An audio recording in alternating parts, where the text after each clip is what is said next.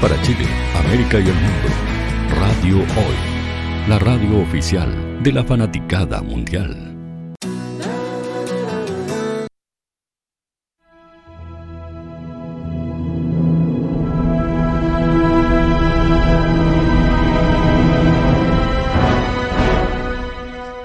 Hola, viajero. Oye, sé que son tiempos oscuros, son tiempos de pandemia. Las cosas se ven difíciles, pero... Detente un poco. Hay un grupo que quiero que conozcas. Son lo mejor de lo mejor en lo que hacen. Ven y presta atención.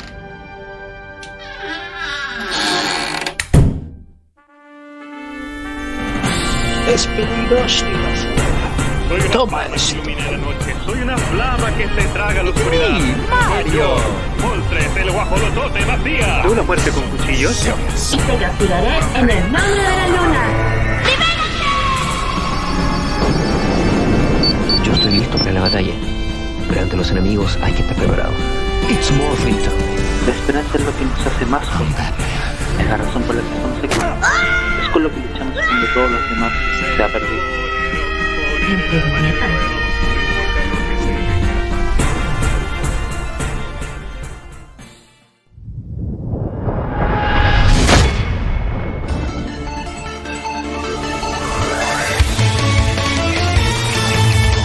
En medio de un mundo convulsionado, somos quienes te ayudarán a romper la cuarta pared.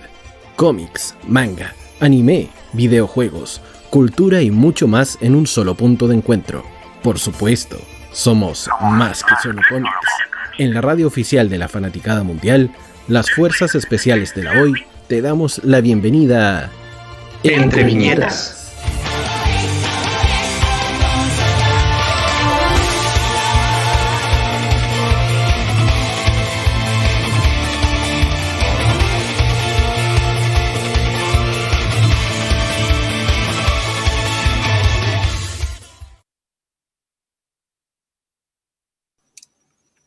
Bienvenidos, queridos amigos, a este nuevo capítulo de Entre Viñetas, capítulo número 154. 54, 57, 157. Chale. Eh, perdón, eh, tuve un pequeño viaje al pasado. Eh, Capítulo 157 de Entre Viñetas, porque somos más que solo cómics. Este día 16 de abril del 2021, llevándole todo lo mejor de la cultura pop acá en Entre Viñetas. Estamos junto a nuestro querido amigo Keita, que pasa a presentarse. ¿Cómo está, amigo? ¿Bien y tú, pandita? Bien, oye, qué buen fondo tenéis de, Zoom. Aguante Connie-chan. Aguante con Echan. Qué serie más buena, loco. Muy buena. El doc, el, doc, el doc le pegó una vista eh, que está en nuestro canal de YouTube. El doc hizo una reacción a, a los Connie Rangers, así que vayan a verla. Está muy Así es. Y ya que lo menciona, tenemos aquí también presente al Red Ranger Chile, doctor Lorca, bienvenido. Buenas tardes, estimado Pandita, estimado Kate, estimados oyentes de Radio Hoy. Un día más, 16, ya 16 de abril. Ayer estuvo cumpleaños mi madre, así que un saludo tarde a mi madre, un 75 años ya, de solo experiencia. Wow. Bueno, pero basado en eso, hoy día es un día más de conocimiento, de aventura, de entretención y sobre todo de estar en este canal comunicativo que permite que nos juntemos todos los viernes en esta gran familia que están haciendo y siguen haciendo y creciendo en cada encuentro. Yes. Ah. Ah, bacán, este, este hombre es un capo, loco. Oye, también estamos en compañía de DJ Churrubiates, nuestro querido Mike. ¿Y cuánto? Eh, bueno, Falta, falta que después sea el DJ ñañito. DJ Ñañito después va a ser. ¿Cómo está, muy bien, muy bien. El, el día de hoy, no sé si será tan DJ ya, porque hay, hay un personaje por ahí. Sí, no, usted siempre es DJ, en este caso DJ Capacitator. Exactamente. Así es. Y también parte del staff se sigue sumando nuestra bella Nicole. ¿Cómo está ahí, Nico? Nico, Nico. Hola chiquillos, estoy bien, gracias a ustedes. Bien, Bien. también. ¿Cómo estuvo el- el- la vuelta ah, de, en escena de Diablo, señorita, el día de ayer? Lo estuve viendo un ratito. Bien, estuvimos bien. Acontecido sí hay un poco con la transmisión, pero se logró, ¿cierto? Sí, Así Sí. que no, bacán. As- espero que la gente se sume también los jueves, no se olviden por las redes sociales de Entre Viñetas. eh, estamos transmitiendo Diablos Señorita. así es. Maravilloso, maravilloso. Bueno, un, un fuerte abrazo a todos. También se va sumando Lotso por ahí, tengo entendido que apa- me aparece en pantalla. Eh, debe estar ahí conectándose recién, así que de ahí lo, lo vamos a recibir. Y eh, también está nuestro eh, alumno, alumno en práctica, nuestro querido DJ Pipenico, que también está ahí presente acompañándonos en los controles. Así que harto ánimo, Nico, para el día de hoy, Pipenico. Maravilloso. Y para poder comenzar ya a hablar del tema que eh, nos, nos convoca el día de hoy, sí o sí tenemos que hacer mención de arroba Nación Geek Chile, que Uh, tiene todo lo mejor en cultura pop, lo mejor en cultura geek, lo mejor en cultura ñoña, si así lo queremos llamar. Lo encuentras en arroba Nación Geek Chile. Poleras, tazones, em, disfraces, hay capas incluso de Kimetsu no Yaiba, hay de todo lo que tú te puedas imaginar ahí en arroba Nación Geek Chile. Lo mejor en cultura pop, lo mejor en cultura geek, lo encuentras en arroba Nación Geek Chile. Y ya hecha la primera presentación, saludado todo el panel, en su gran mayoría, estamos ya listos y dispuestos para poder comenzar el día de hoy. Porque eh, el capítulo de hoy, este capítulo 157 de Entre Viñetas, queremos hablar acerca de lo que es el legado. Cuando un superhéroe o un villano o algún personaje efectivamente deja el manto, quien agarra el guante, quien agarra la capa, continúa la historia. Y es justamente lo que el día de hoy vamos a estar hablando, el legado, lo que continúa después de el camino del héroe. Eh, y esto también en, un poco contexto acerca de lo que ha sido los capítulos también de eh, Capitán América, eh, perdón, de lo que ha sido Falcon en The Winter, de, Winter Soldier, y obviamente todo lo que ha traído como revuelo el, el, la, la, aparición de estos nuevos héroes que toman el manto justamente del de Capitán América luego de los sucesos del de, eh, MCU en Avengers Endgame. Eh, no vamos a hacer spoilers, ustedes saben que somos free spoilers nosotros, así que no se preocupen, eh, pero vamos a hablar acerca del concepto del de legado, ¿cierto chicos? Así, Así es. es, hoy día tempranito me puse a ver el capítulo de hoy día, como, como bien dijo el panda, no vamos a hacer spoiler, pero a puertas del último capítulo del próximo viernes se viene bueno y muy, muy pegado al concepto del legado que es lo que vamos a profundizar hoy día en este capítulo.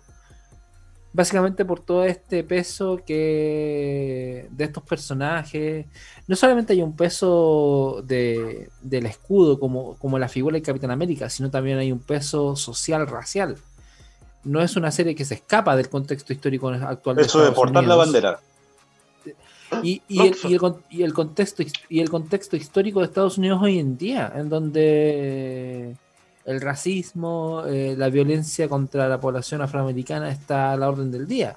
O sea, basta con ver que hasta hace unos pocos días nuevamente hubo un ataque de policías a un afroamericano. Entonces, no, no solamente ha sido George Floyd, ha sido un montón de otros, de otros individuos que se canalizan en este personaje que es Falcon y otros más que por lo mismo no vamos a hacer spoiler, pero que son súper importantes dentro de todo lo que es la historia del Capitán América. No, digámoslo, lo, y esto es parte de los cómics, no hay un solo Capitán América.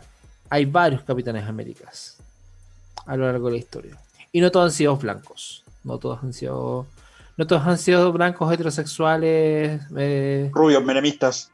Básicamente. En ese sentido, el Lotso tiene todo el conocimiento del mundo Marvel en su mente retorcida, pero vamos para allá. Con cariño. Las cosas como son.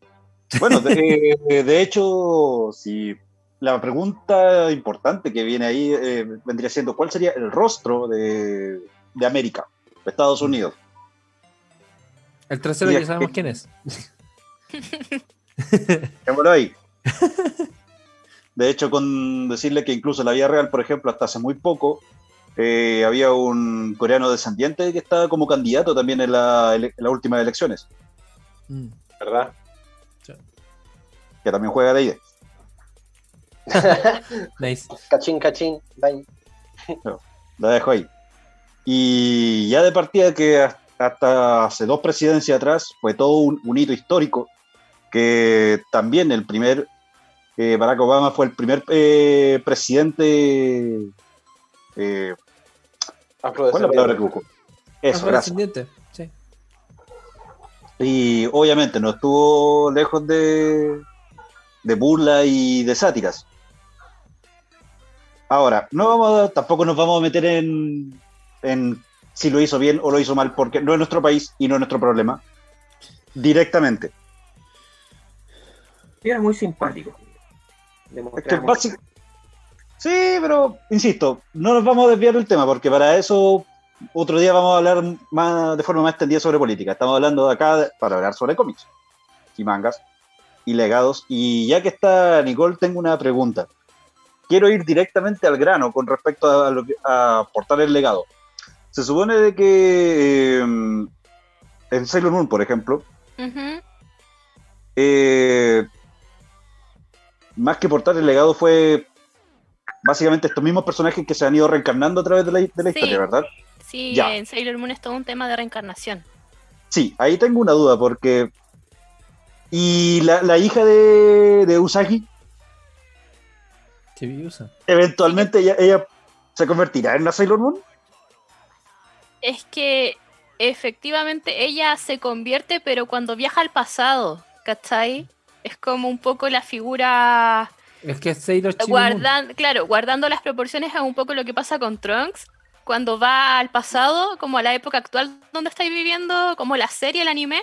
Entonces, esto transcurre en la parte televisiva, en, la, en el anime de los 90, Chibiusa viaja en la saga Sailor Moon R eh, desde el futuro al pasado y ahí no saben quién es. Después van descubriendo que efectivamente es la hija de Usagi y Toxido más. ¿Cachai? y, ella, claro, y ella, eso es muy raro. Como que ahí Naoko, no sé qué, en qué estaba cuando, claro, cuando escribió eso, ¿cachai? Pero ella parte su momento Sailor de la mano de las como principales, ¿cachai? De las Sailor Scout que nosotros conocemos. Lo parte en el pasado, ¿cachai? De la mano de su mamá, pero más como con una como su mamá siendo como una figura más como una hermana mayor, porque es como la versión adolescente de su mamá. ¿Cachai? Como que eso pasa, no es como que, no es como que directamente pasemos como el testimonio, ¿cachai? Para que sea la siguiente como Sailor Scout o la siguiente líder, sino que ella se forma un poco a la fuerza, arrancando de este futuro como bien catastrófico que está pasando como en Tokio de Cristal, que ella viaja, viaja un poco escapando de los villanos y se encuentra y con las mismas Sailors que en el fondo es como que, no sé, pues sus mismas tías la mandaran así como las amigas de tu mamá te mandan al pasado para que te encuentres como con la versión jóvenes de ella y te protejan. Y ahí ella va formando su camino como Sailor Scout y se queda una temporada más convenientemente y ahí pasa todo lo del cuento como con, con Pegaso, ¿cachai? Pero ella se forma como tal, como Sailor, con su mamá y con la versión de sus, como, comillas, tías, ¿cachai? Como en una versión adolescente, es como más, eh, no es tan asimétrico y no están pensando en dejarle como el testimonio a ella. Mm, ya. Tenía que hacer esa pregunta porque también eh, es para abarcar una pregunta más importante que sería, eh, ¿qué, ¿qué, es portar un legado. ¿Qué significa portar un legado para un personaje? Claro, yo creo que como lo que decía un poco el panda al principio, tiene mucho que ver con el viaje del héroe y cuando ya este héroe que nosotros tenemos y conocemos ya ha pasado un poco todos los niveles y ya ha completado su viaje. Y cuando completa su viaje ya se ve en la necesidad, yo creo que narrativamente, de no seguir estirando el chicle. Las buenas obras suelen hacer eso y ahí pasan un poco el testimonio a otra persona, ¿cachai? La corona, como se le quiera decir. Y para que esto siga, pero dejar un poco tranquilo ese personaje que ya no lo puedes seguir como metiendo en más aventuras porque sí. Por una cuestión de línea argumentativa, yo creo más que nada a mí me pasa un mm. poco eso que, comenta la, la, Nico, este, este tema de, el vencimiento ya del héroe, de que ya efectivamente cumplió todas las etapas y que ya no, no debería seguir apareciendo, eh, para justamente poder darle paso a las nuevas generaciones. Y es un poco lo que hace también eh, en la temática de los Super Sentai, lo que es la temática Power Ranger, y que ahí el doctor nos puede explicar ah, de sobremanera, porque efectivamente en, en el mundo Ranger, hay un montón de, traspasos de mando, hay un montón de legados que se van pasando de temporada en temporada, ¿cierto, Eso es totalmente cierto, pero se puede mirar basado en la pregunta primera que hicieron del legado. ¿Qué significa un legado? Eh, según mi punto de vista o según mi percepción histórica y de vida, significa responsabilidad. Porque obviamente el legado estás como tratando de seguir la tarea o labor que hizo alguien antes que ti, antes que tú. Entonces esto requiere obviamente el respeto y responsabilidad del trabajo que hizo de tratar de hacerlo de igual o mejor manera, como concepto general. ¿Cómo se puede aplicar esto en la serie de los Rangers? Se puede aplicar al inicio de esta serie, comenzó pasándose el legado y con los cambios de poderes de los Rangers más conocidos que son hasta ahora, que son de la primera generación, de los Mighty Morphin, efectivamente con el liderazgo, que era basado en el Ranger rojo y luego cuando llegó Tommy basado en el Rey Blanco. Eh, y siempre este legado fue eh, pasado entre, o, controlado, se podría decir, por el mentor oficial Sordo, que cuando cambiaba la temporada eh, elegía a las personas o adolescentes con energía, todos estos musculosos, bueno, ni tantos músculos que sean piruetas más que nada, unos más que otros, y les pasaba el poder y les cambiaba el color.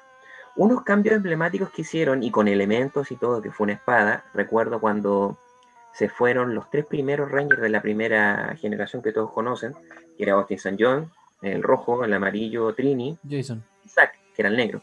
Que ellos se fueron por otro motivo que después se podría contar como pildorita aparte. Pero en sí, ahí llegó Rocky, Aisha y Adam, que eran actores nuevos, hicieron el traspaso directamente con una espada que tenían sacar de un bosque X, que estaban los tres Rangers con casco. No se vieron los actores porque los actores ya se habían retirado de la serie pusieron la espada en el centro y Sordon dijo unas palabras, llegaron unos rayos de luz y traspasaron el legado de los mismos Ranger poderes a los otros tres elementos.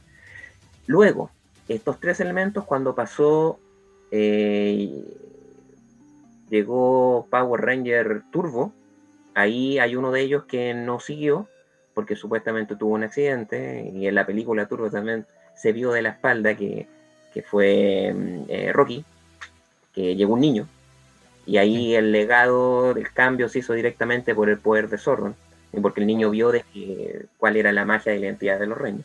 Pero y los otros quedaron directamente el cambio eh, netamente por color, que fue Tommy y el grupo de sus amigos ya más conocidos.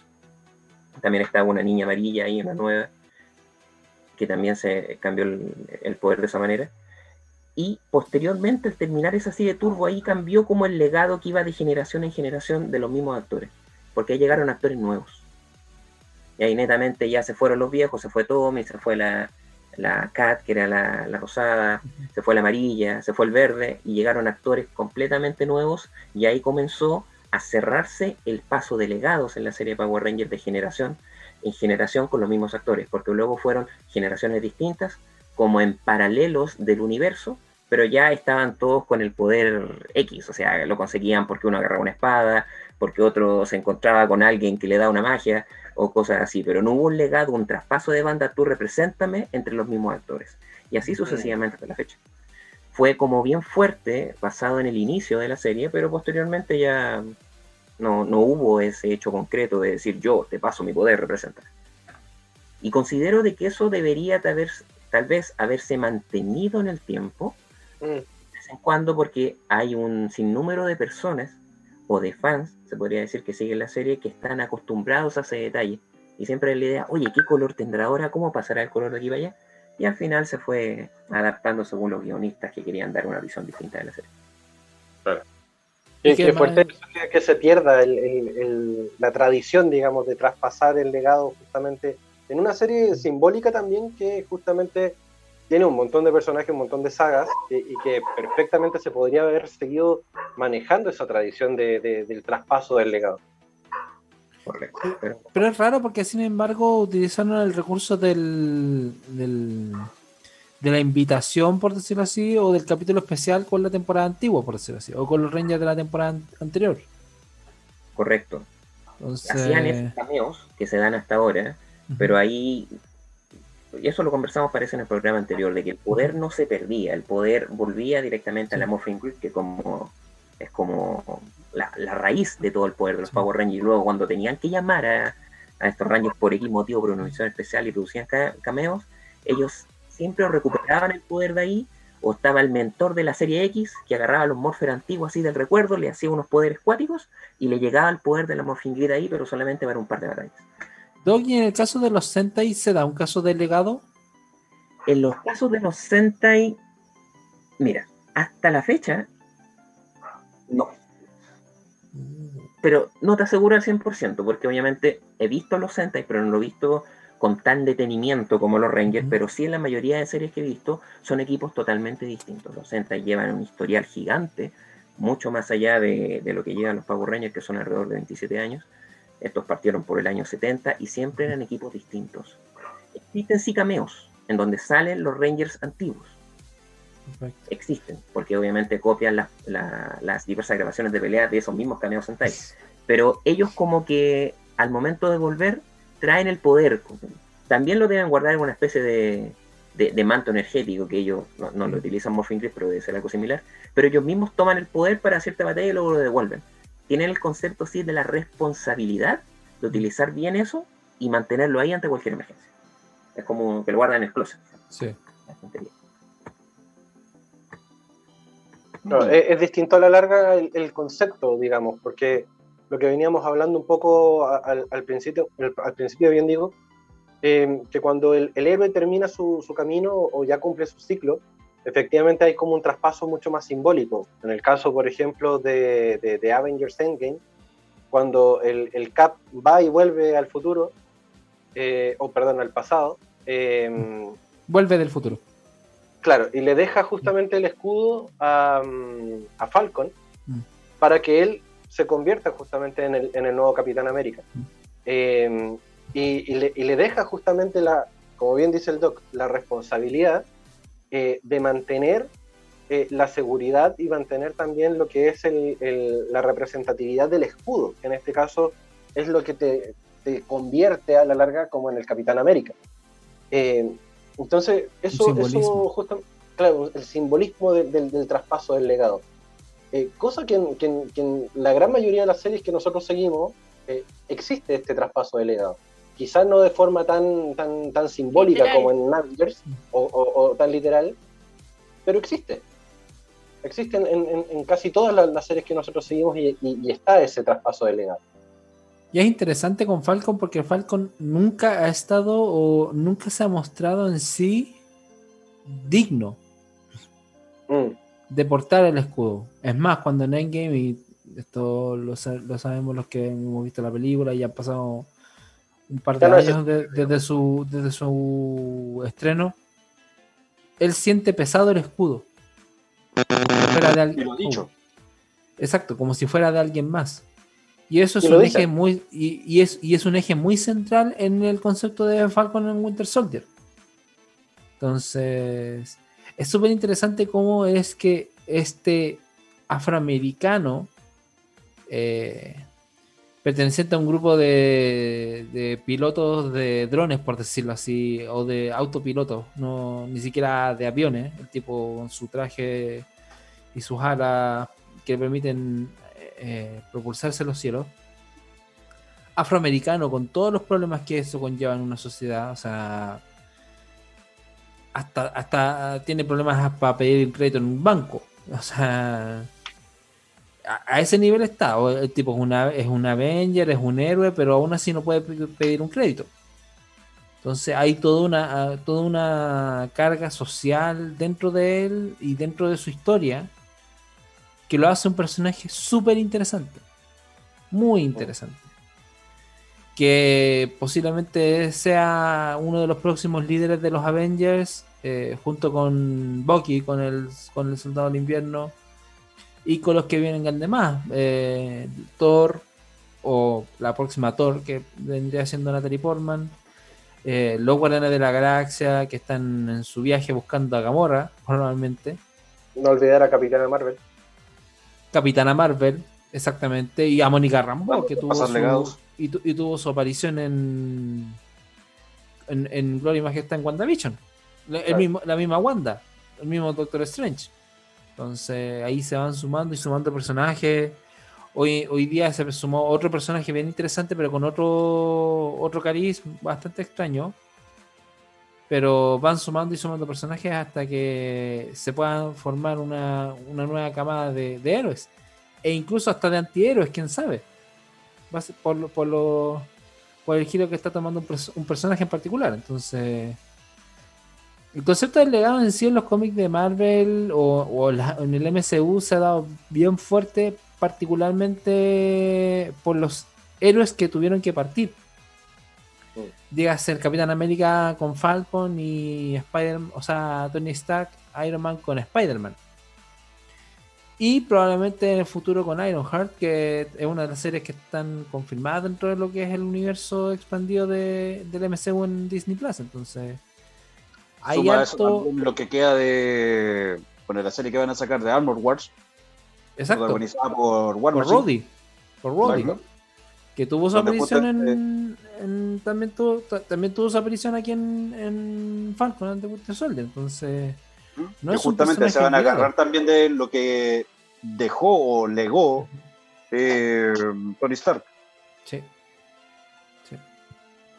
Hay, harto, hay harto paño que cortar con respecto a lo que es el legado, sobre todo en el MCU, que, que, que se sigue expandiendo y que, que efectivamente nos, nos sigue sorprendiendo con las series, con lo que se está eh, desarrollando ahora en Disney Plus y lo que se viene en la próxima fase también en el universo cinematográfico, que, que va a ser realmente algo que, que, va a seguir marcando tendencia y que por la otra, por la otra vereda, efectivamente en DC, si efectivamente las cosas se, se, se hacen bien, podemos seguir viendo eh, en las series de DC efectivamente cómo también se van desarrollando estos, estos pasos de, de, mando o, traspasos de mando o legados, como lo hemos querido llamar el día de hoy, eh, obviamente no le tenemos mucha fe a lo que es el universo cinematográfico de DC, eh, con, tanta, con tanto cambio y con, tanta cosa que, de repente acontece.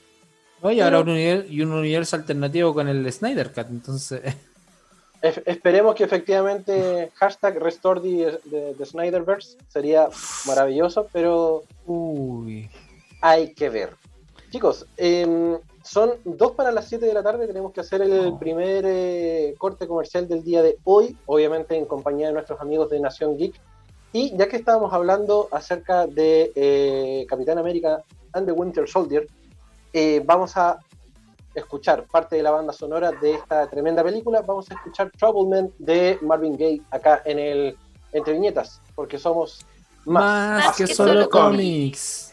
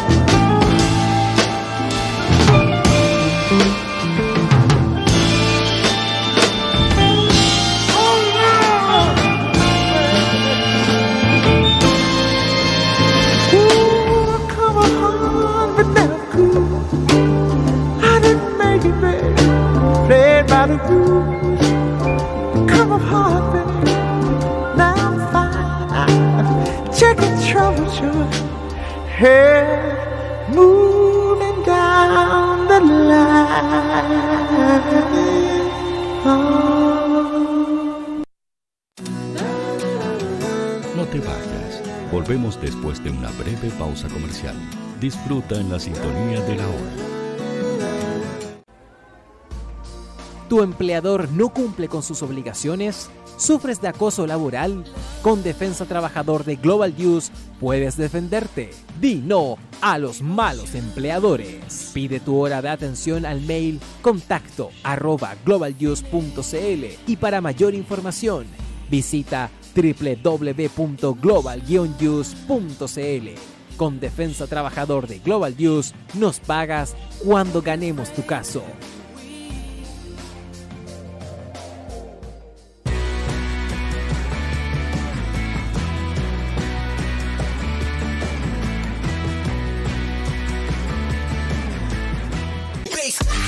Personaliza tus ideas con Estampados MG, una excelente alternativa para estampados de poleras, tazones, cojines, delantales y mucho más. Especializados en personalizar recuerdos para todos los fanáticos del fútbol y clubes de fans. Encuéntranos en Facebook y Twitter como arroba estampadosmg y en nuestro Instagram como arroba estampadosmgcl. Despachos a todo Chile. La mejor opción de precio y calidad la encuentras en Estampados MG. Envíanos un mensaje de voz al más 569 872 89 606. Queremos saber tu opinión. Los fans de Chile y el mundo nos prefieren. ¿Y tú qué esperas para seguirnos? Síguenos en Twitter como arroba Radio Facebook La Radio Hoy, Instagram arroba Radio porque somos la radio oficial de la fanaticada mundial.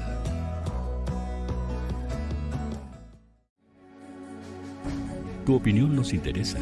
Escríbenos al mail radio arroba radiohoy.cl o visita nuestras redes sociales.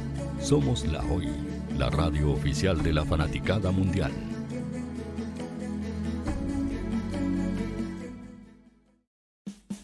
Vota en las diferentes categorías de nuestro ranking. Tú eliges los temazos de la semana en la hoy.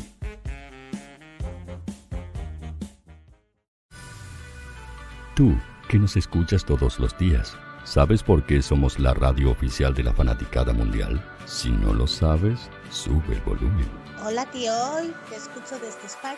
Hola Radio Hoy, un saludo cordial desde la ciudad de Simi Valley, California. Desde la lejana Punta Arenas, tío Quimera, por favor, gracias. Hola, buen día, los saludo desde la Ciudad de México. Hola tío, ¿cómo estás? Te saluda Mónica Osuna desde Paraguay. Hola, saludos desde Ecuador. Buenos días tío Hoy. Me les saluda Susan de Guatemala. Hola Radio Hoy, mi nombre es Karen de Argentina. Hola Radio Hoy, saludos desde Bogotá, Colombia. Soy Daxane y los escucho desde Nicaragua. Hola Radio Hoy, les mando un saludo desde Costa Rica. Hola tío, soy Majo de Bolivia. Hola tío, hoy soy Katia de México. Somos la Hoy, la radio oficial de la fanaticada mundial. ¿Quieres que tu marca llegue a miles de personas? ¿Buscas hacer crecer tu negocio? Envíanos un mail a radio@radiohoy.cl y sé parte de nuestra parrilla programática. Únete al equipo de auspiciadores de la Hoy.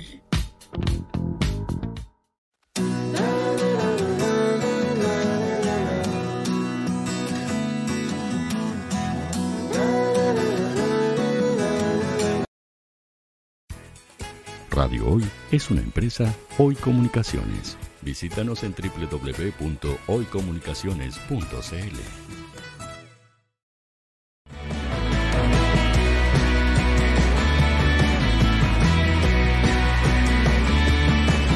Para Chile, América y el mundo, Radio Hoy, la radio oficial de la fanaticada mundial. No te vayas. Volvemos después de una breve pausa comercial. Disfruta en la sintonía de la hora. ¿Tu empleador no cumple con sus obligaciones? ¿Sufres de acoso laboral? Con Defensa Trabajador de Glo Y bueno. Saludos a Agua de Hugo.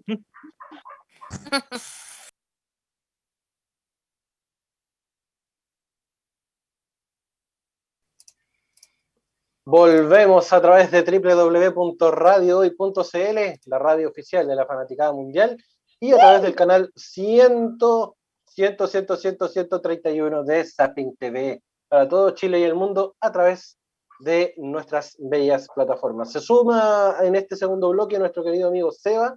¿Cómo está, querido amigo? Bien, acá con hartas ganas de, de hablar de, de todo un poco, así sobre todo así de, Marvel, no sé si ya lo pasaron, eh, Falcon y todo eso. Vamos para allá. Vamos, para allá, querido amigo. No coma ansias. No coma ansias, efectivamente, porque en este segundo bloque, que está acompañado obviamente de nuestros amigos de fábrica de recuerdos.cl, donde, adivinen chicos, envío gratis en todo Santiago por compras superiores a 30 mil pesos. ustedes ingresen a fábrica-de-recuerdos.cl y verán el hermoso catálogo, catálogo bien digo, de planners, de lápices, de cuadernos, libretas de arte, recetarios, eh, libretas de películas, de anime, de cartoons, eh, notas adhesivas, eh, libretas de bolsillo, tienen de todo, loco, de todo lo que ustedes se puedan imaginar en papelería e ingrésenlo. A ver justamente ahí en fábrica de recuerdos.cl porque realmente tienen, tienen de todo. Es una empresa familiar que hacen productos reciclados, por lo tanto no tienen impacto bio, bioambiental, así que medioambiental bien digo, así que aprovechen y vean todo este hermoso catálogo que tienen los chiquillos de fábrica de recuerdos.cl. Para más información, su Instagram o derechamente su página web fábrica de recuerdos.cl. Em, sigamos avanzando entonces porque efectivamente, como ya bien el, el, ansioso Seba quería hablar de Marvel, vamos a Marvel, porque estábamos, eh, hablamos un poquito en, el primer eh, bloque con respecto a lo que es el traspaso, el, el, legado acerca de lo que es Falcon and the Winter Soldier, y todo lo que hemos ido viendo en el universo cinematográfico de Marvel, querido Seba. Sí, tenemos que tomar en cuenta de que se forman íconos, se forman personajes que están muy relacionados con las ideas y pues básicamente se busca que estos se mantengan, que por lo menos se mantenga algún ícono, una imagen que, que supla este lugar.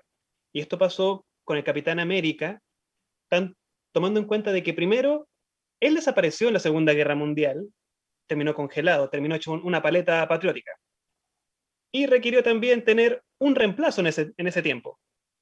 Hay muchas referencias dentro del MCU ocupando nombres de personas que lo reemplazaron momentáneamente, tanto cuando estaba congelado como también otras cosas que le fueron pasando.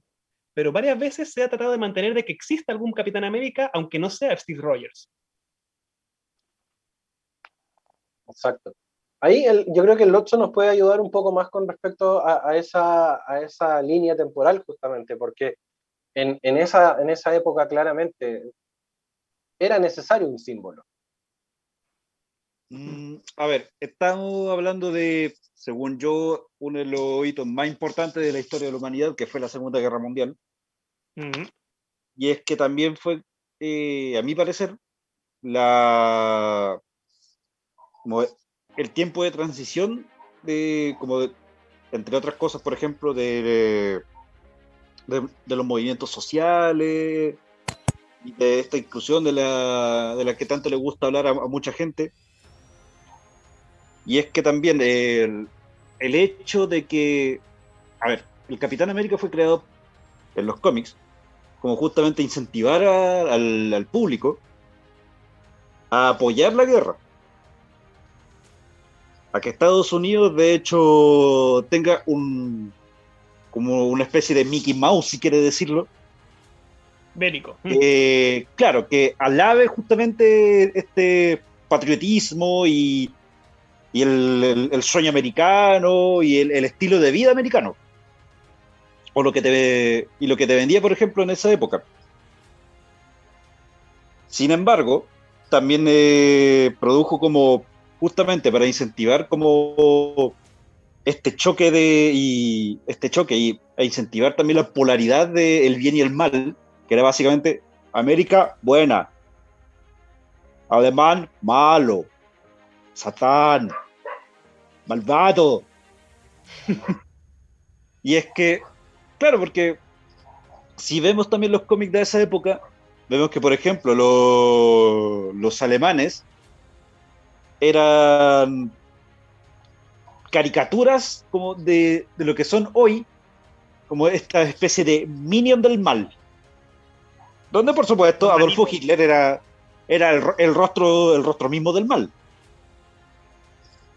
Pero a su vez, por otra parte, teníamos, por ejemplo, del otro lado del Pacífico, que Japón era, o más bien los japoneses, eran retratados como tipos de corta vista, o, eh, dientes grandes, muy grandes, colmillos y garras. Y de hecho, cualquier cosa que fuese asiática, su nombre se componía por solamente dos, eh, dos sílabas.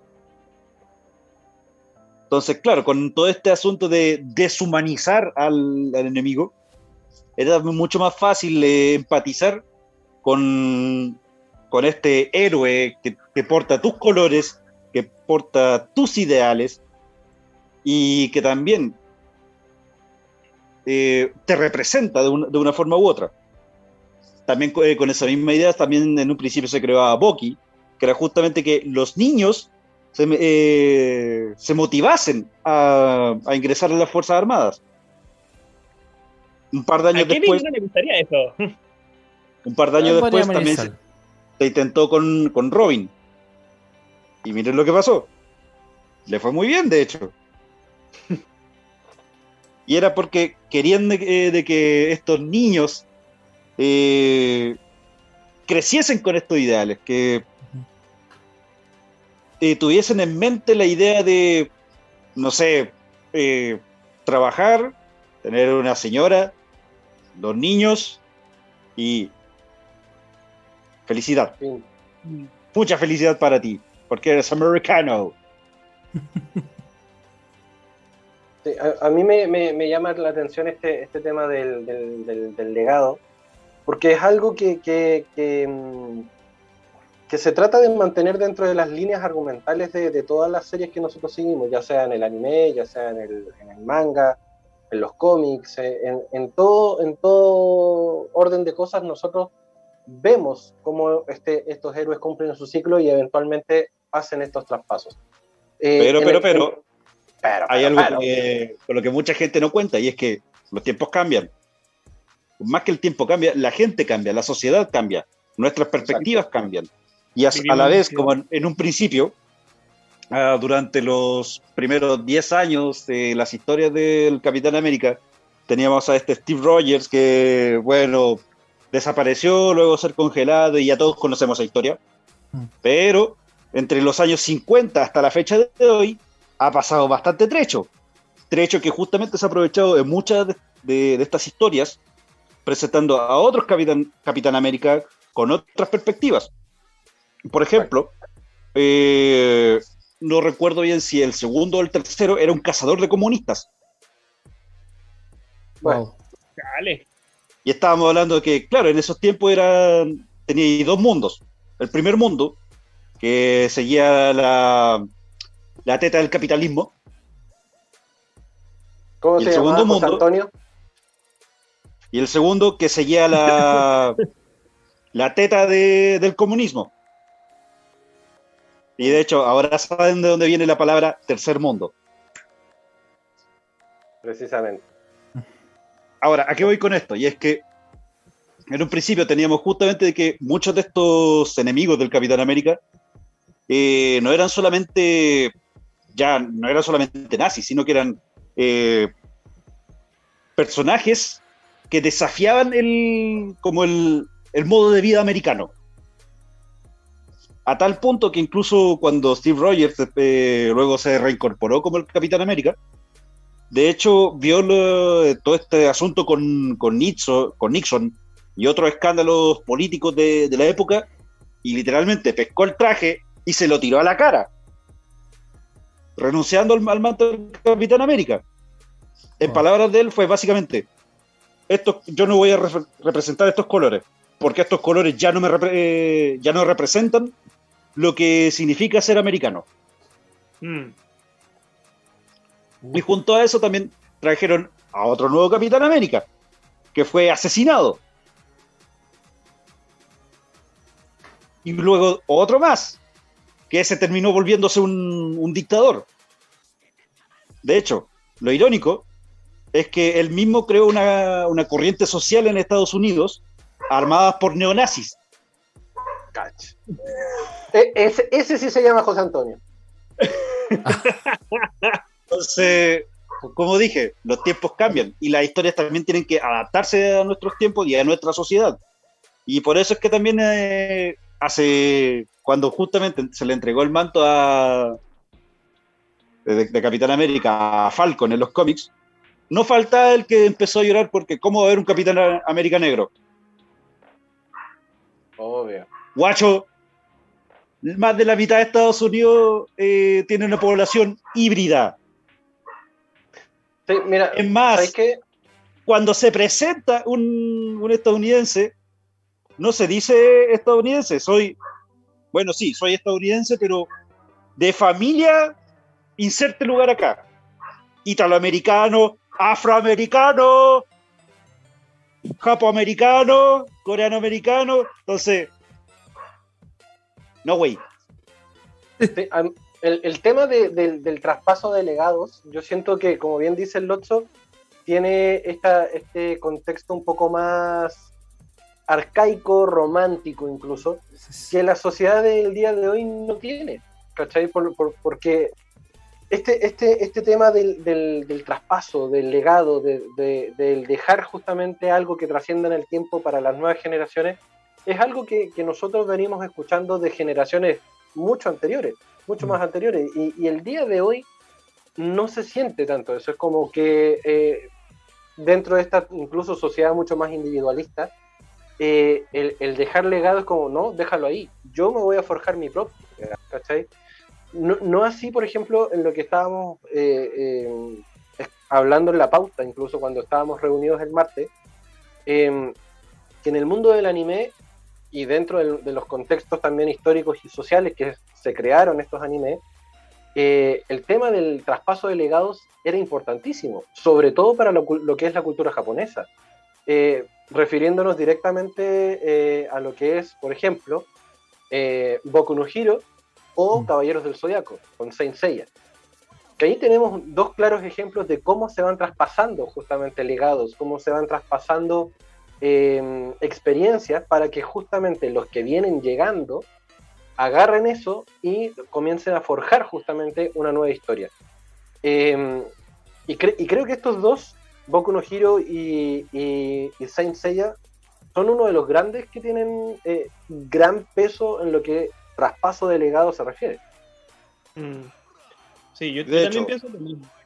¿Mm? Eh, otra cosa que también olvidé mencionar eh, con respecto al peso del legado en, Marvel, hay otro que se viene y que menos mal nadie, le ha dado bola todavía, Thor. Sí. Uh. Les explico. ¿Qué significa ser digno? Explique. Estar a la altura compartir los mm. valores morales, una combinación de ambas, ninguna de las anteriores, se la puede dejar de tarea. Combinación, combinación de partida. Combinación. Se la puede dejar de tarea. Yo hmm. creo. ¿Y a qué, voy, a voy con esto? Es que también, a lo largo de toda su larga trayectoria, ha habido más de un Thor. Y no siempre ha sido eh, Thor hijo de, Odín. Thor Odinson. De hecho, no, no solamente tampoco ha sido Jane Foster. Porque ya en los años 80 también fue digno de levantar el martillo. Y estos creen que descubrieron la rueda. el punto es de que, por ejemplo, a finales de los años 80, a Thor se le dio definitivamente por muerto, hasta que una criatura alienígena tomó el martillo y de hecho fue digno, se le concedió un martillo y los poderes del dios. pero no era humano. pero no era humano no se parecía en nada humano. De hecho, si tú lo ves, es como una especie de caballo musculoso. Sí. Sí, algo así. Y claro, eh, y él justamente fue Thor durante todo ese tiempo. Y es tal vez porque él reunía los requisitos. Sin embargo, no sé. a ver, acorde a las leyendas nórdicas, se supone que él iba a tener un hijo. Hijo que interesantemente no se ha mostrado. ¿En las películas? No, po. En las películas no, en los cómics sí. Sí. De hecho, supuestamente él va a ser como el portador del Armagedón. Y se lo voy a dejar ahí de tarea. ¿Del Ragnarok o del Armagedón? El Armagedón. Ah, ya. No el Ragnarok. Sí, es que, es que al fin y al cabo es como ya se pusieron judeo-cristianos con ese concepto. En la verdad, casi todo Marvel. a ver, todo Marvel ha metido casi toda mitología había ahí por haber, así que ¿por qué no? estamos, hablando de cómics. Y no es que el manga tampoco no lo haya hecho, ¿verdad? Exacto. falta el trauco por ahí, el chonchón, yo diría. Oye, Seba, tú, tú ibas a comentar algo. Cabeza voladora y un violador. ¿Mm? Seba, tú ibas a comentar algo hace un rato atrás. Sí, que igualmente, eh, como habíamos hablado acerca del legado y eh, un poco más actual en, la animación japonesa, en Boku no Hero vemos la importancia de, por ejemplo, los héroes, los héroes más importantes o, cómo se ve esta como pelea entre el bien y el mal, a veces polarizando las cosas. Y es como la representación de, de All Might, el superhéroe número uno, el símbolo de la paz. Es el Johnny Bravo que sí le funcionan las cosas. Así es, es heavy todo eso. Y en verdad es interesante también dentro de la obra cómo le logran abordar de forma más amplia. Pero hay que pensar bien también el hecho de que no solamente que existe una persona fuerte, sino que cómo influye o la influencia que tiene en sus cercanos y en la sociedad. Yo con todas estas conversaciones también me he puesto a pensar en, en, otros temas diferentes, como por ejemplo cuando se habla de, de B, de B de venganza, cuando se habla del valor de las ideas que llegan a ser a prueba de balas. Independiente de, que una persona que porte una máscara pueda morir, esa idea, ese concepto de que exista un vigilante, que exista alguien que va a cambiar las cosas, puede, puede seguir existiendo y otra persona más lo va, lo va a hacer. Se va a mm. poner la máscara, se va a poner la, eh, la capucha, se va, va, a utilizar ese nombre para que ese, ese nombre, esa idea siga viva. Eso se utiliza harto. Sí, de hecho se, se, utiliza, bastante eh, este, este traspaso porque eh, claramente, por lo menos en, lo que es referente a Goku no Hiro, eh, el héroe también está a punto de morir, está con los mm. días contados. Entonces necesita poder traspasar este poder de, un, de, su ser a otro.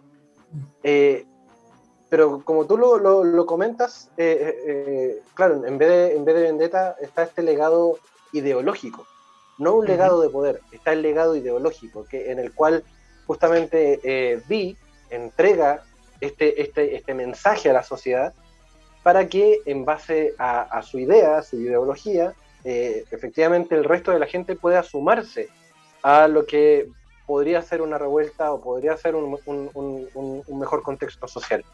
Entonces ahí hay otro tipo de legado que efectivamente tiene un, valor preponderante a la hora de, poder tener un marco argumental, porque efectivamente B de Vendetta se basa justamente en eso, en, entregar un legado social, no un legado de poder, sino que un legado que venga desde, desde la razón para el pueblo.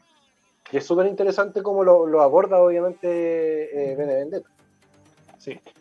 Esto también me hizo acordar una cosa de que existía como un chat X por ahí, que siempre se, que se decía de que era dirigido por un tipo X que era inmortal.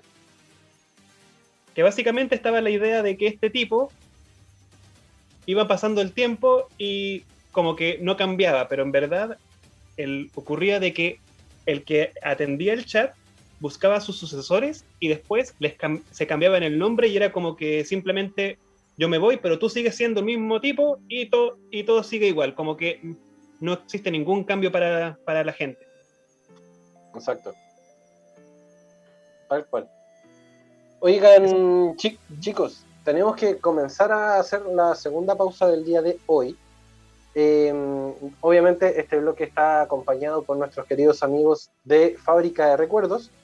Y em, para poder ir a la segunda pausa y última del día de hoy, vamos, como ya lo estábamos nombrando, eh, con parte de la banda sonora de Boku no Hero, vamos a ir con el último opening, justamente el opening, opening número 5 de Boku no Hero. Vamos a escuchar Number One de Dish acá en el Entre Viñetas, porque somos más, que, solo, Que solo cómics.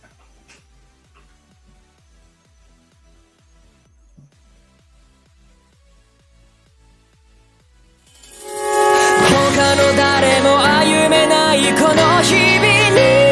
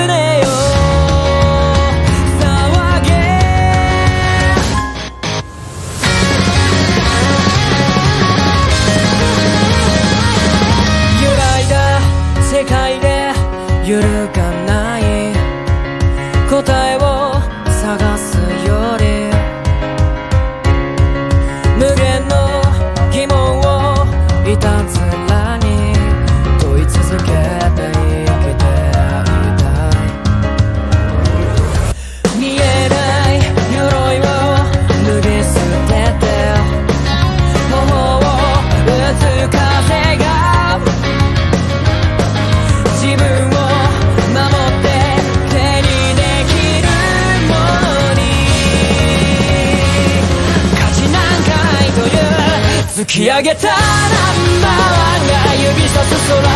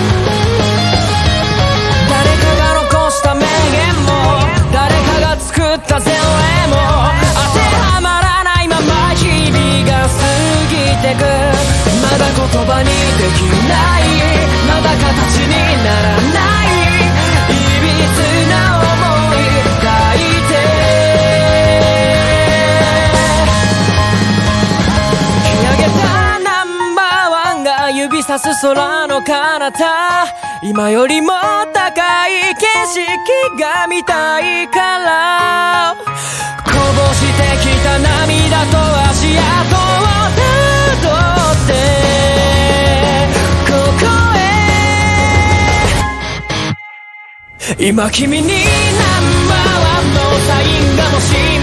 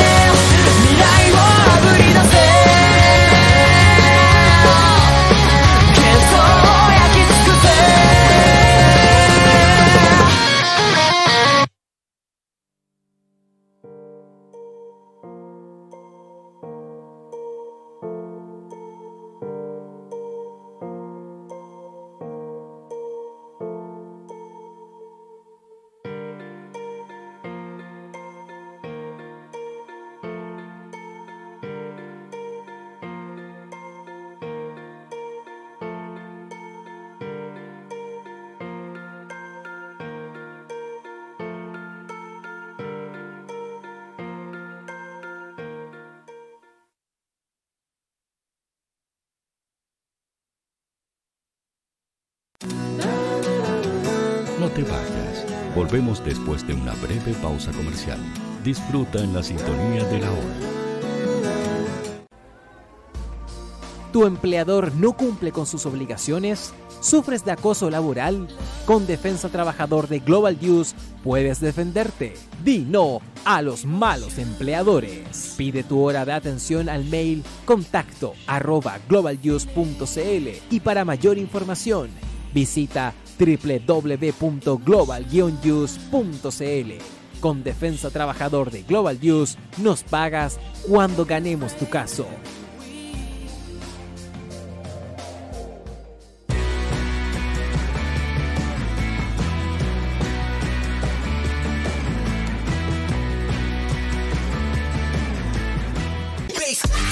Personaliza tus ideas con Estampados MG, una excelente alternativa para estampados de poleras, tazones, cojines, delantales y mucho más. Especializados en personalizar recuerdos para todos los fanáticos del fútbol y clubes de fans. Encuéntranos en Facebook y Twitter como arroba estampadosmg y en nuestro Instagram como arroba estampadosmgcl. Despachos a todo Chile, la mejor opción de precio y calidad la encuentras en Estampados MG. Envíanos un mensaje de voz al más 569 872 89 606. Queremos saber tu opinión. Los fans de Chile y el mundo nos prefieren. ¿Y tú qué esperas para seguirnos? Síguenos en Twitter como arroba Radio Facebook La Radio Hoy, Instagram arroba Radio porque somos la radio oficial de la fanaticada mundial.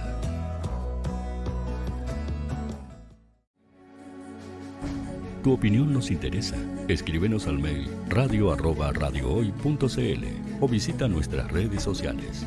Somos La Hoy, la radio oficial de la fanaticada mundial.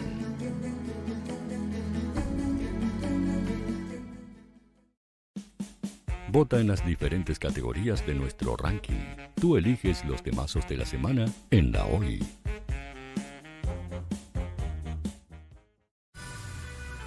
Tú, que nos escuchas todos los días, ¿sabes por qué somos la radio oficial de la fanaticada mundial? Si no lo sabes, sube el volumen. Hola tío Hoy, te escucho desde España. Hola Radio Hoy, un saludo cordial desde la ciudad de Simi Valley, California. Desde la lejana Punta Arenas, tío Quimera, por favor, gracias. Hola, buen día, los saludo desde la Ciudad de México.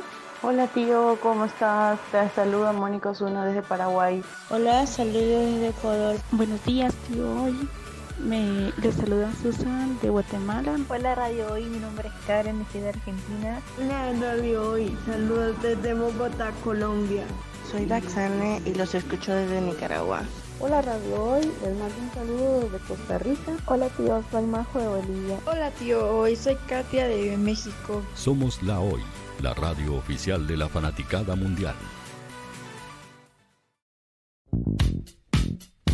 ¿Quieres que tu marca llegue a miles de personas? ¿Buscas hacer crecer tu negocio? Envíanos un mail a radio@radiohoy.cl y sé parte de nuestra parrilla programática. Únete al equipo de auspiciadores de la Hoy.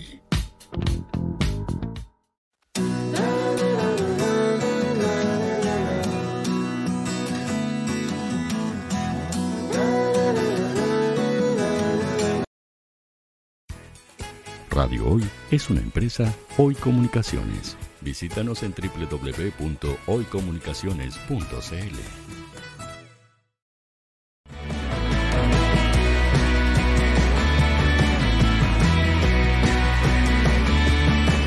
Para Chile, América y el mundo, Radio Hoy, la radio oficial de la fanaticada mundial. Volvemos acá al Entre Viñetas a través de www.radiohoy.cl, la radio oficial de la Fanaticada Mundial, y a Eso. través del canal 131 de Zapping TV para todo Chile y el mundo en este capítulo especial, en donde estamos hablando de el legado, el traspaso de la historia de un personaje a otro. Eh, la Nico quería retomar un punto que eh, tocamos en el bloque anterior. Querida Bella, todo suyo. Sí, eh, retomando un poco lo que estaba hablando Panda anteriormente sobre el legado y las nuevas generaciones. Siento que ahora las nuevas generaciones están mucho más preocupadas de cumplir sus ambiciones antes de tomar un legado que venga, no sé, por ejemplo, familiar, ¿cachai? O como forjar tu propio camino. Y creo que la ficción igual nos ha dado ejemplos. ¿Ustedes creían que yo no iba a hablar de Naruto hoy día? Eh, Lo dejamos en la pauta, te, te invocamos. Pensando un poco, mira, cuando estábamos eh, con el tema de la pauta, pensé un poco en el legado y claro, existen legados como tal dentro eh, de la serie de Naruto, no sé, Jiraiya pasándole un poco su conocimiento, qué sé yo. Pero hablando de las nuevas generaciones, eh, Boruto, el hijo de Naruto, que la serie sea todo lo reprochable o no que uno quiera, te dice efectivamente lo que está pasando con las generaciones actuales. En el primer capítulo, Boruto se introduce efectivamente como que es hijo del Hokage, pero que él no está ni ahí con ser Hokage. Es como, ya viste la historia de mi papá, ahora voy a ver mi historia y yo soy yo, ¿cachai? Y voy a ver por mis sueños. Y tiene todo este peso de ser como el hijo del Hokage, que todos esperan de él, que sea una figura de sucesión. Se porta súper mal en el colegio, ¿cachai? Y, y, te muestran como que psicológicamente es como reaccionaría un niño de su edad al vivir esas presiones, obviamente extrapolándolo a la ficción de los jutsu y, ¿cachai? Y, vivir en Konoha. Pero, hasta pasa en Harry Potter.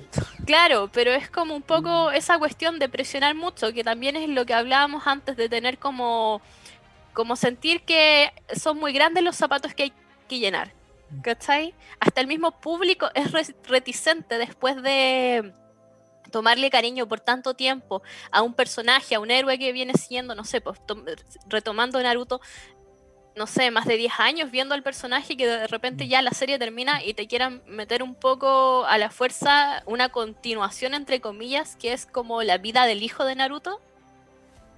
Entonces, claramente tienes que tomar como recursos, como ser diametralmente distinto para que esto pueda enganchar de alguna forma y evitar un poco la comparación o de otra forma mostrar mucho el tema de la empatía, como que el mismo héroe eh, que es como el sucesor del legado te diga, no sé, pues no, creo que no puedo, tomando un poquito más como lo de Marvel, si se quiere decir, mezclando todo, eh, no sé, pues lo que, lo que le pasaba a Peter Parker con Iron Man en las películas nuevas con Tom Holland. Como esa cuestión, esa presión de yo no voy a poder ser como él. Y claro, pues no queremos que seas como él. Ahora esperamos que sí suplas el lugar de la persona porque efectivamente está el puesto disponible, entre comillas, pero que lo hagas a tu manera, como que siento que es la gran lección de las ficciones nuevas, que como darte a entender que sí, claro, ahora eh, hay un Capitán América nuevo, hay, no sé, eh, la figura de Tony Stark obviamente no es el mismo superhéroe, pero como que Peter estaba llenando un poco el hueco que dejó Iron Man, pero a su manera, ¿cachai? No, no como antes, que era como, sí, tiene que llenar como igual los zapatos del héroe que venía. Entonces nos habla mucho que quizás nosotros como de millennial para atrás ya estamos como con una visión mucho más como normal, mucho más hasta formal se podría decir, del tema del legado, siendo que las nuevas generaciones es como que un poco me paseo tu legado, ¿cachai? Como lo tomo como quiero, lo recibo como quiero y sí voy a cumplir, pero a mi manera, o, de frente no voy a cumplir porque mis sueños son otros, mis aspiraciones son otras. Y nos habla, como decía, pues. Y no tengo por qué cumplir las expectativas que se generan el resto de mí.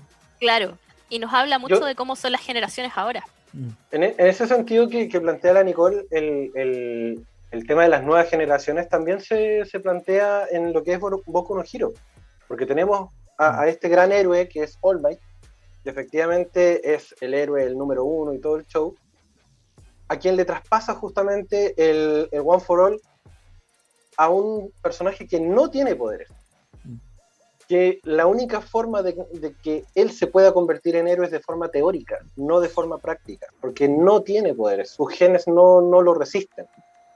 Pero efectivamente se logra convertir o, logra comenzar el camino del héroe, pero su cuerpo no lo resiste. Entonces claramente hay un, cambio de vía en la búsqueda de convertirse en héroe, pero no de la misma forma en que lo hizo All Might, sino que efectivamente bajo su propia forma, su propio formato, su, propia, su propio aprendizaje, con todos estos héroes que contextualizan obviamente el, caminar de, de Midorilla, pero eh, que a la larga es su forma, es su forma, es, su, es, su, es su forja.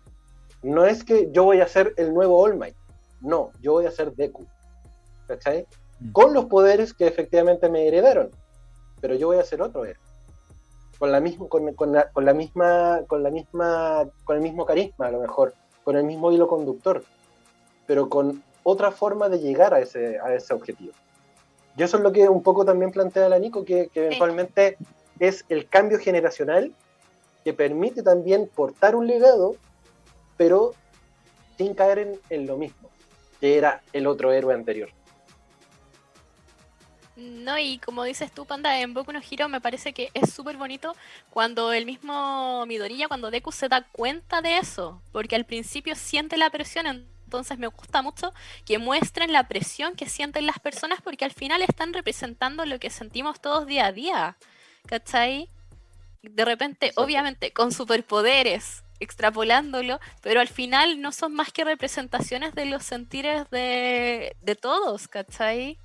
Entonces es muy bonito cuando te muestran que, claro, él se siente muy presionado, pero después, y es el más mateo de todos porque tiene esta carencia de poder, como que tiene la carencia de habilidad, ¿cachai? Pero busca otras formas y se da cuenta que él tiene herramientas propias para forjar su camino, ¿cachai? Entonces es muy bacán eso. Es una enseñanza súper buena que, que deja quizás a las nuevas generaciones y a nosotros que también somos quizás un poco mayores, ¿cachai? Y los vemos igual y no te deja de sorprender, pues. Entonces creo que es bueno que sea tan innovador en ese sentido. Y es un poco el comparativo que yo planteaba en el, en el, en el bloque anterior con Saint Seiya, justamente, porque Saint Seiya, el, el, manto que se traspasa, el legado que entrega, es para convertirte en el nuevo caballero de. ¿Cachai? Entonces tú efectivamente no eres eh, yo no soy panda de Sagitario, yo soy el mismo personaje que a la larga va a mantener el mismo, el mismo poder, la misma temática, la misma armadura. Mm. No, hay un, no hay un refresh ahí de, continuación de, poderes, sino que recibo lo tuyo, efectivamente lo mantengo y con eso me quedo. No hay, un, no hay una actualización, por decirlo así. Mm. Yo con, esa, con esa frase me imaginé dos cosas. que realmente da lo mismo el tema de las de las clots, que, la, que las clots serían como, como habíamos hablado antes, como de las ideas, que duran a través de las generaciones. Y hay gente que va a llegar a, esa, a esa ideal. Y otra cosa que pensé, me imaginé a, a Gemma Saotome en forma panda usando la, la armadura Sagitario. Guay. Porque panda. Porque panda. Ah. Me dice el hilo, perdón. Aún, así, aún así yo siento que el tema de las ideas puede trascender de mejor forma, porque las ideas también mutan. Las ideas también pueden mutar, los, eh, porque es, es, distinto una idea que un ideal. Mm. ¿Cachai? Entonces, ahí las, las ideas mutan, efectivamente. Eh, por lo tanto, siento que, claro, tú puedes recibir el manto, tú puedes recibir el, poder, tú puedes recibir la responsabilidad, como lo planteábamos en el primer bloque con el tema de los Rangers. Eh, pero aún así, eh, siento que si tú recibes este, este gran poder que, que, conlleva una gran responsabilidad, como decía Ben Parker, aún así tú tienes la posibilidad de moldearlo a tu propio estilo y mantener vivo el legado es que si no sería una mera A través de la generación. Eh, a, eso, a, eso, apunto, ¿cachai? Y eso es lo que también apuntamos con la Nico de, de Boku no Hiro, ¿cachai? De que tú recibes el manto, efectivamente recibes el manto. Ya te invierten con el One for All, por ejemplo. Pero, tú no tienes que ser All Might. Es que claro, porque tú no eres All Might, mm. ¿cachai? Eh, lo mismo, lo mismo con el tema de los caballeros del zodiaco. Yo no soy Tenma, yo no mm. soy Seiya, yo soy un nuevo caballero de Pegaso. Yo tengo una historia distinta para atrás. Y eso me hace también, dentro de mi individualismo, poder recibir ese legado y forjar un camino nuevo con ese poder. ¿Cachai? Es un poco también lo que planteaba eh, la Nicole con respecto al manto de Iron Man para Spider-Man. Porque efectivamente, ni Tony Stark ni Peter Parker son el mismo personaje. ¿Cachai? Pero sí hay un ideal, que eso es lo que se mantiene, ¿cachai? Y esa es la, esa es la gracia con, con, la cual Spider-Man efectivamente recibe el manto de, de, de, de, Iron Man, manteniendo justamente lo que eh, Peter, eh, lo que Peter rescataba de, Tony Stark. Que era su sentido de justicia, su sentido de, héroe, ¿cachai? Del deber. del deber, entonces todo va de la mano en, base a, cómo yo recibo ese manto y efectivamente lo pongo en práctica, manteniendo lo que decíamos, eh, haciendo la mezcla con B de Vendetta, el ideal intacto. ¿Cachai? Y fin, gracias, se acabó. Chao. tema magistral de inspiración, muy bien. Cerramos por fuera de nuevo. Aunque más tarde, más tarde que la, que la vez pasada. conocer tu nueva identidad de Caballero Pegaso. No, no, sabía que, había caído en Chile la armadura porque a mí me llamaron y no, no, no lo tomo, estoy ocupado. Entonces no sabía que te habían llamado. yo, ya soy el Ranger, yo no puedo, dijo el, el Paul. Con una cuestión pesada complicado. la, la, única armadura que podéis llevar es la, es la, de, es la del Ranger rojo o, la del Ranger verde. Pero cosas de la vida. Claro. Entonces, así como llegando como, como una conclusión justamente, porque ya mm. aún así nos quedan unos poquitos minutitos de, programa, em, yo siento eso, que, el, tema del legado, independiente de cómo uno lo recibe, eh, claramente, lo tomo, lo hago mío, pero aún así yo me desmarco un poco de la figura principal, porque no voy a cargar con la historia del otro personaje, sino con el mm. ideal de este personaje. Mm. Eso es por lo menos para, para mí el, compartir el, manto. Es que en el eh, caso... es que es drástico porque... Deja, terminar, deja terminar que, que, en este caso, eh, un poco lo que hablábamos también en la pauta, del traspaso de, de mandos o el, o el legado que deja Dragon Ball. ¿Cachai? Sí. Que tampoco son simbólicos. No hay un, oh sí, Gohan, tú vas a ser el nuevo Super Saiyajin y tú vas a, a mantener la tierra protegida de todos los, rivales. Es un, es un cuestión, yo sé que tú tienes un poder oculto y nos vas a superar a todos. Mm. ¿Cachai? Y eso automáticamente te va a convertir en el mejor. Lo fue, por un rato, lo fue. Pero no hubo un, traspaso, no hubo un legado efectivamente de, de Gohan, tú te vas a convertir y bla, bla, bla, y vas a ser el salvador de la tierra. No, se convirtió en el más poderoso y automáticamente se convirtió en el, número uno. En el caso de Dragon Ball, los legados vendrían siendo solamente del lado de los Nameku, así como pensándolo muy, muy a, grosso todo, a, grosso modo, de Piccolo Daimao a Piccolo, por decirlo así, de padre a hijo, él le entregó este... ¿Ah? A Mayunia. A Mayunia, que le entregó este legado de maldad, de que él tenía que derrotar y, y hacerse con el mundo y posteriormente entre el patriarca Nameku y Mori, que es este personaje que, que, termina siendo el, actual patriarca en, Pero fíjate, la historia. Tú diste, tú diste con un concepto preciso, el patriarca. Sí.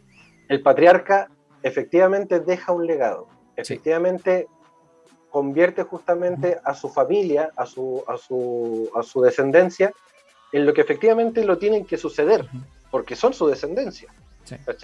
Lo mismo planteábamos en, comerciales y yéndonos al mundo de las teleseries con machos, con la familia Mercader. El patriarca Mercader preparaba a su hijo, a su hijo mayor justamente para la sociedad a lo que se iba a enfrentar, siendo él un mercader. Lo mismo, lo mismo pasa con, con, Dragon Ball y con la, con la familia Namek. Son todos metidos en una sociedad patriarcal. Entonces, absolutamente todos van a dejar un legado ellos se, dejaban como legado las esferas del dragón. ¿Cachai? Que tú vas a cuidar a la aldea, tú vas a cuidar la esfera que nosotros protegemos, porque yo ya me voy a morir y, y, moría, ¿cachai? Mm.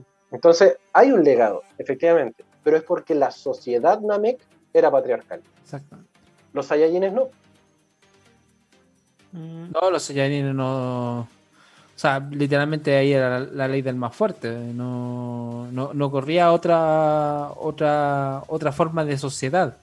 El único el que, el que, no servía era enviado a planetas pequeños para ser fácilmente conquistado. Eh, el único legado que efectivamente tenían eh, eh, los Saiyajins era por su tema de la realeza. Y que efectivamente Vegeta, rey Vegeta, le deja el legado a su príncipe Vegeta, Vegeta Jr., porque era su hijo y efectivamente es el príncipe. Pero no porque efectivamente la sociedad saiyajin hayan dicho, no, si todos vamos a tener un legado de, la gran riqueza de los Saiyajin. No. Del planeta Vegeta. es, más, es más, Vegeta decía que, que tempranamente había superado los poderes, los poderes del rey, entonces... y, y, bueno, hasta el momento, hasta el día de hoy, efectivamente siendo el único sobreviviente de la realeza, se sigue considerando príncipe. Y eso porque efectivamente la figura del patriarca Saiyajin Vegeta efectivamente se mantiene vigente para él. Y dice, yo jamás voy a superar a mi padre porque mi padre era lo mejor. Por lo tanto, yo me sigo considerando príncipe. Si Vegeta es tremendo personaje, loco, están puro con Goku. Real, es mejor padre, es mejor todo. Entonces, ahí, ahí hay, un, hay, un, hay un quiebre en este caso y es netamente por un contexto social de, de, los personajes. ¿Cachai? Em, en este caso, si lo queréis llevar por el tema de la realeza, Goku también es príncipe, porque efectivamente está casado con la princesa del rey Oxatán. ¿Verdad? Y no le trabajó un día a nadie. Y no le ha trabajado un día a nadie. y es príncipe, efectivamente, Goku. Pero un príncipe de acá de la Tierra. Más bien es como el príncipe Felipe, que en paz descanse, era como un consorte al final.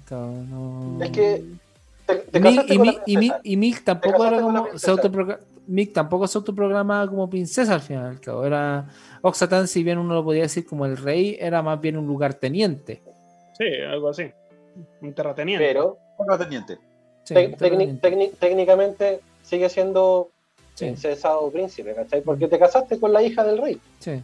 Pero al final el legado en Dragon Ball iba mucho más allá de esos como cargos, si se les puede decir, ¿cachai? títulos, era como netamente la fuerza, ¿cachai? Como que el poder mm. era el legado en Dragon Ball. Y también te habla, claro, y te habla de cómo eran antiguamente de las ficciones, porque Gohan, si bien en algún momento fue el más fuerte, nunca fue su foco, fue un poco a la fuerza todo lo que él vivió, ¿cachai? Entonces, o sea, el mismo, y es, y es heavy, perdón Nico, y es heavy porque el mismo Piccolo en un acto de paternidad máxima le dice, le dice a Goku mientras Gohan era golpeado por Cell, Gohan nunca ha querido esto. ¿Tú alguna vez le dijiste que tú esperabas algo de él? y ahí como que Goku se pega, se, se, se, le cae la teja.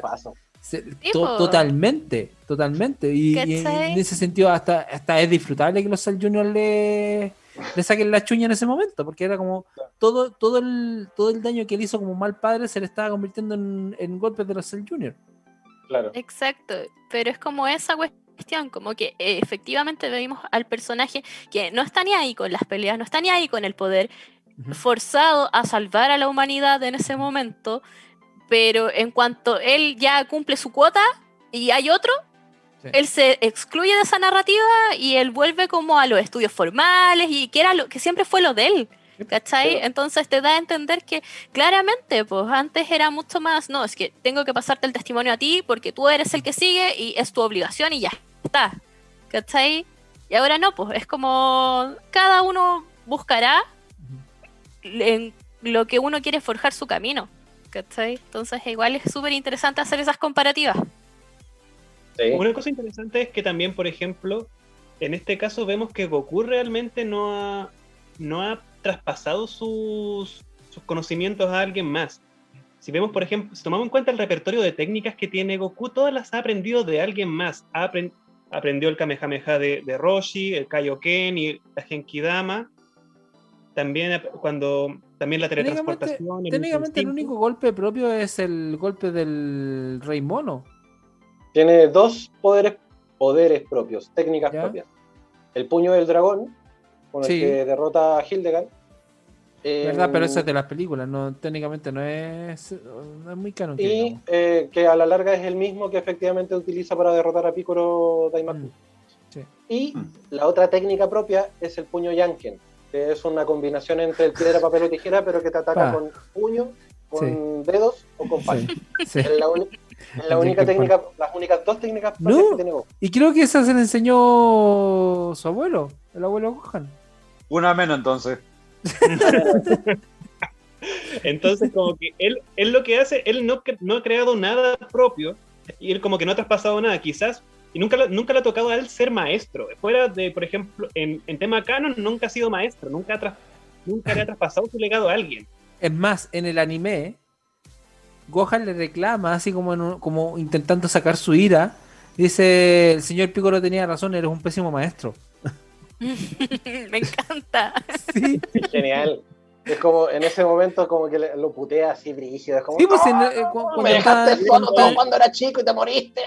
Bien ganado, de hecho. Cuando está entrenando en la habitación del tiempo, que e, eso no se muestra en el manga, es exclusión del anime, pero ahí el anime se da sus licencias creativas de relleno, por decirlo así.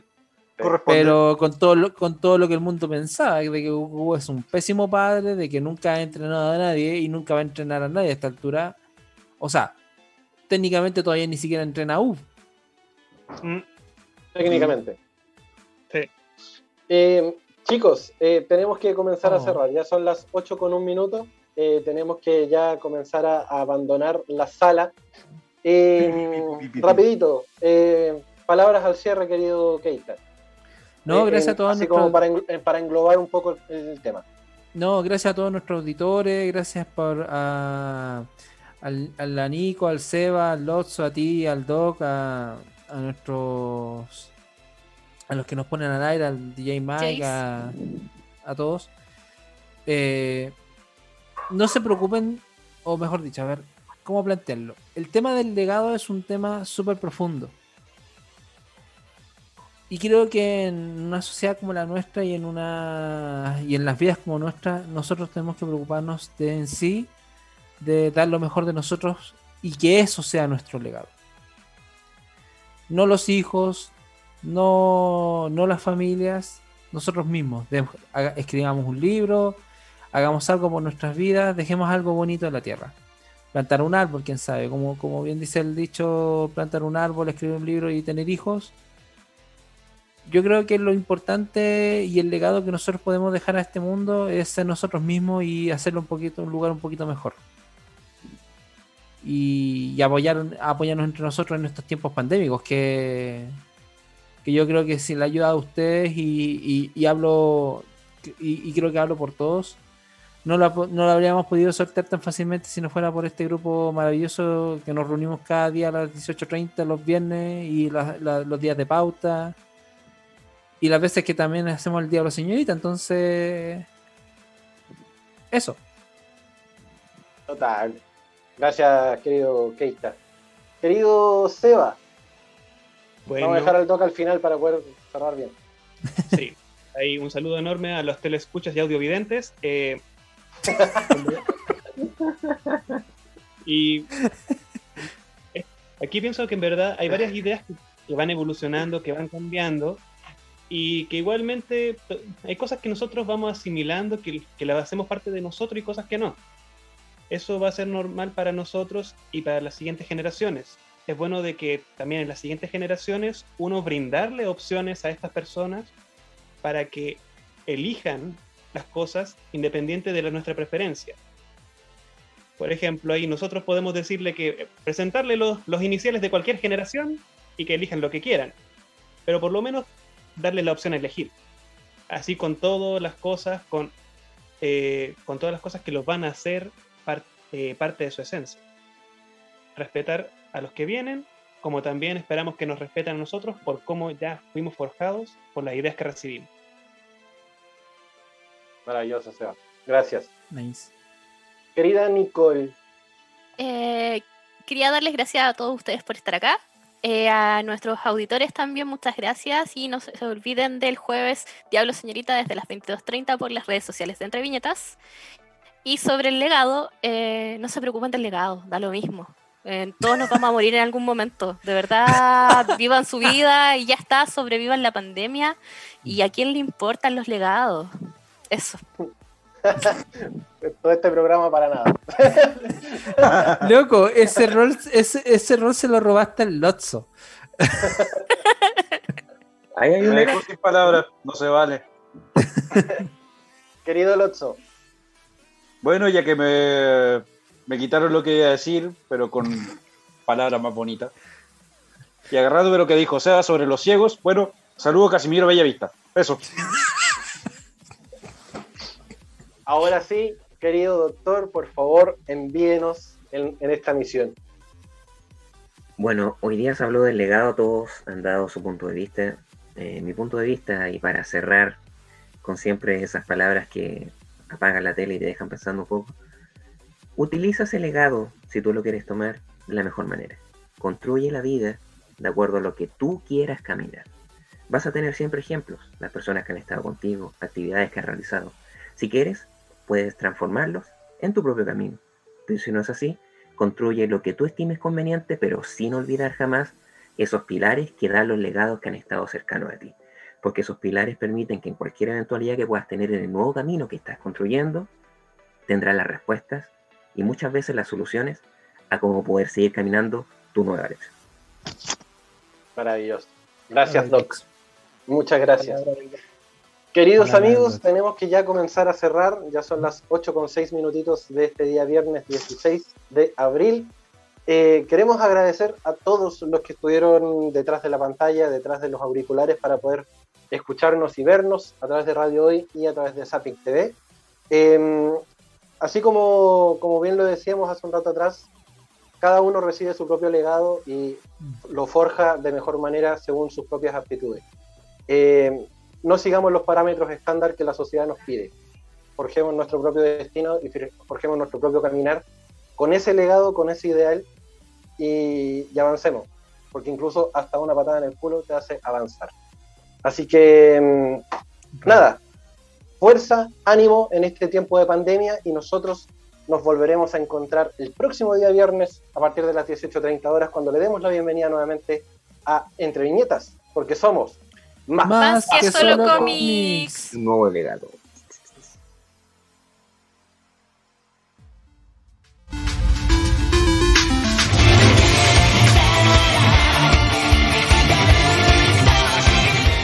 Cuando se trata de cultura pop, somos los más indicados para ayudarte.